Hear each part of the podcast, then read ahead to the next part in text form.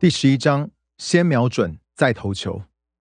我七年级的时候，长得比班上一般男生都来得高，而且非常有自信，所以我决定要加入篮球队。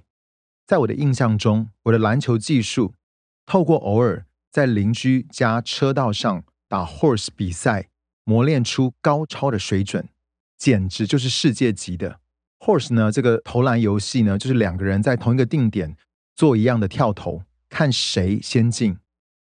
所以当第一天篮球训练时间快到的时候，我迫不及待的想要走出去，向教练和其他孩子们展示我的能力。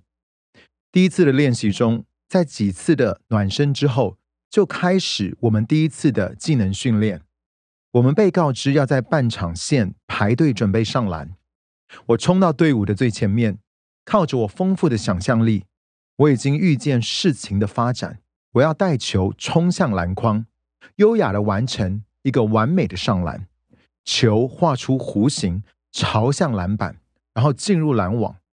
这个时候，教练一定会挡住下一个男孩上篮，然后把大家聚集起来说：“你们看到了吗？我真希望你们有仔细观看，因为那就是上篮，而且是一个教科书式的上篮，完美。”如果你想要成为一名优秀的篮球选手，上篮就是要像这个男孩一样。然后教练有点哽咽的说：“我当了二十年的篮球教练，从来没有看过这样有天赋的孩子。”其他的孩子们会点头表示赞赏。我确定这就是即将要发生的事情，而且我确定我是第一个上篮的人。教练的哨音一响，示意我开始上篮。我进到球场。在我还没有到达罚球线之前，他又吹了一声哨音，说：“停！”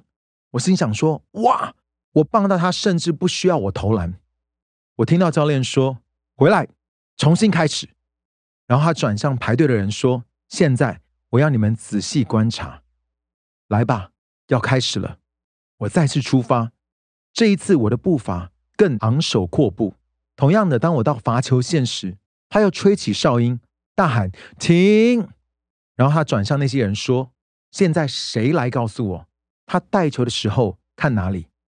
大家起身说：“球。”那时我以为我高度的专注会得到赞扬，但我后来听到：“小子啊，看着我。”他的语气听起来不像是即将发表激励人心的赞扬。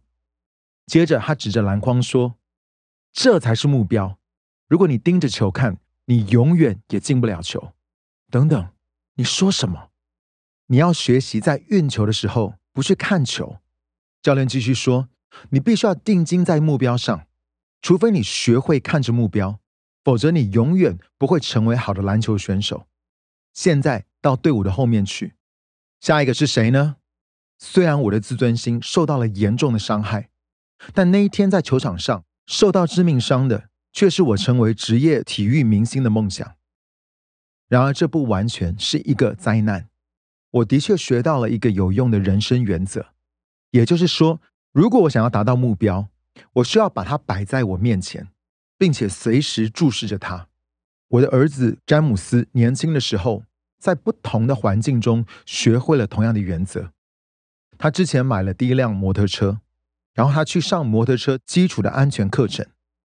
课程的第一堂是关于转弯。老师教他们的第一件事情是用眼睛看你想去的地方，而不是你现在要去的地方。这对我们大多数的人来说是违反直觉的，对詹姆斯来说绝对也是。如果他需要绕过一个坑洞或是一个橘色的交通锥，他很自然的会倾向把注意力集中在障碍物上，而不是绕过障碍物的道路。问题是，正如任何一位有经验的摩托车手会告诉你一样，摩托车会自然的骑到你想要去的地方。詹姆斯想好好照顾他闪亮的新交通工具，所以他最不愿意做的事情，就是冒着损坏它的风险去撞入大坑洞里。然而，当他在骑车的时候，他看到路上有一个坑洞，他心想：坑洞啊，不要撞到那个洞。对，就是那个洞。那就是我要避免的坑洞，又大又深的坑洞。砰！在他能够训练自己的眼睛和大脑忽略障碍物，专注于目标，并绕过障碍物之前，他碾过了好几次的坑。